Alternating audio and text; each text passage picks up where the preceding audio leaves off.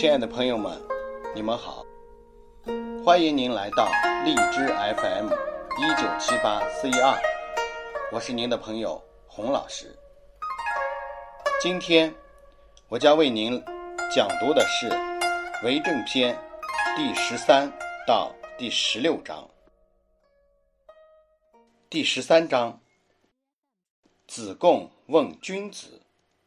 子曰：“先行其言而后从之。”这一章的意思是，子贡问怎样做一个君子。孔子说：“先实行你所要说的话，然后再说。”言与行的关系是道德修养中的一个重要问题，重视力行，要求言行一致。是中华民族的传统美德。这一章可以和第一篇的第三章、第四篇的第二十二章、第四篇的第二十四章、第五篇的第九章、第五篇的第十三章、第十二篇的第三章、第十三篇的第二十七章、第十四篇的第五章以及第十四篇的第二十九等章节。一起参读第十四章。子曰：“君子周而不避，小人避而不周。”这一章的意思是，孔子说，君子能团结众人而不结党营私，小人结党营私而不团结众人。周而不避。和避而不周的差别，实质是公与私的对立。君子以道义为立身行事的准则，出于公心，所以能够团结众人；小人以私利为准则，所以总是结党营私。第十五篇第二十一章说：“群而不党。”第十三篇第二十三章说。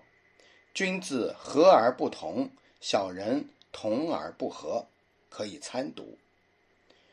周而不避，群而不党，是从行为表现上说；和而不同，是从思想态度上说。和而不同是周而不避，群而不党的思想基础；周而不避，群而不党是和而不同的实际表现。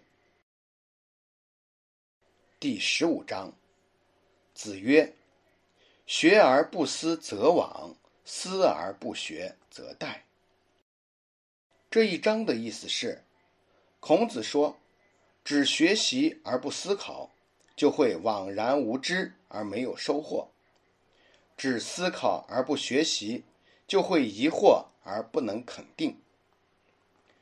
孔子既指出学而不思的不足。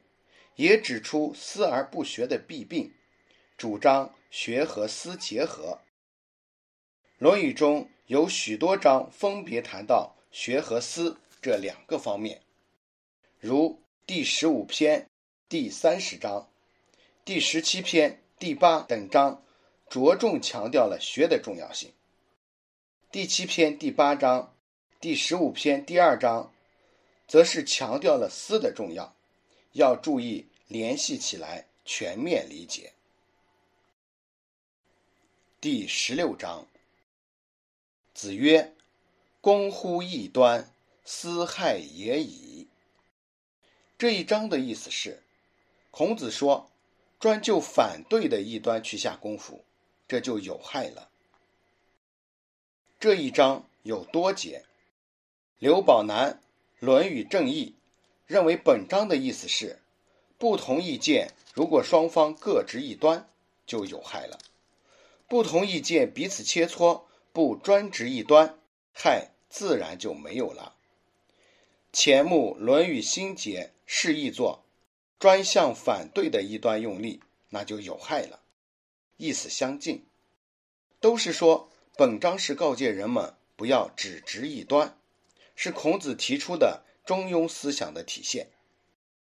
第九篇第七章说道：“扣其两端而结焉”，也是说的这个意思，可以参读。还可以与第六篇的第二十七章、第十一篇的第十五章和第十三篇的第二十一章参读。人之功过是非、优劣长短，事之成败顺逆、兴亡得失，都是两端并存，而偏于一端，只见其一而不见其二，是人们的通病。